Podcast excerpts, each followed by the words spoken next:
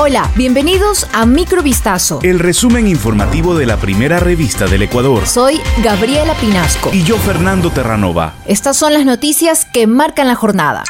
El presidente de la República, Guillermo Lazo, manifestó este jueves su consternación por la intervención militar de Rusia en Ucrania y expresó su preocupación por los cerca de 700 ecuatorianos que viven en territorio ucraniano, la mayoría de ellos estudiantes.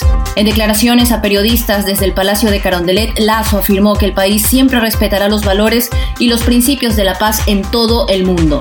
Sobre la situación de los ecuatorianos que se encuentran en la zona del conflicto, el jefe de Estado señaló que el Ministerio de Relaciones Exteriores ya había tomado contacto con la mayoría de ellos semanas atrás para facilitarles mecanismos de traslado a países vecinos como Polonia. Este jueves 24 de febrero, Guillermo Lazo cumplió con su promesa de campaña. Mediante la firma de una escritura pública, donó su sueldo acumulado de los primeros seis meses como primer mandatario. El dinero fue destinado a Fudrine, organización privada sin fines de lucro con 26 años de experiencia trabajando con niños, niñas con parálisis cerebral y síndrome de Down. El valor entregado a la fundación asciende a más de 36 mil dólares. Según el gobierno, con el objetivo de recolectar un monto beneficioso para quienes lo reciban, cada seis meses una nueva organización escogida por la primera dama receptará este valor para atender a los grupos vulnerables. Un video colgado recientemente en redes sociales refleja la indignación de un ciudadano que reclama la instalación de cámaras en el interior de cajeros automáticos ubicados en la terminal terrestre de Quitumbe, en Quito.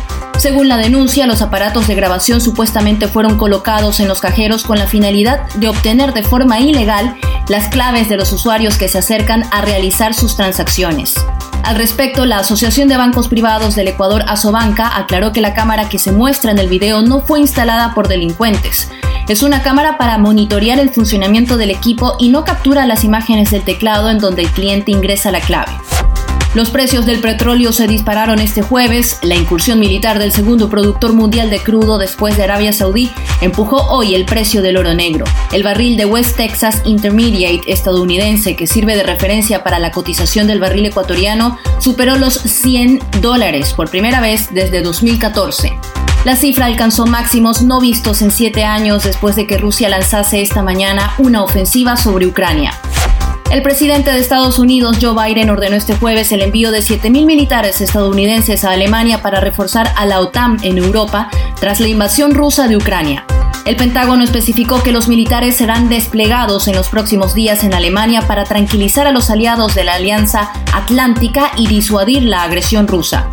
Durante su discurso en la Casa Blanca, Biden subrayó que las fuerzas estadounidenses en Europa no pisarán Ucrania, país que no forma parte de la Alianza Atlántica y que su objetivo es defender a los aliados de la OTAN.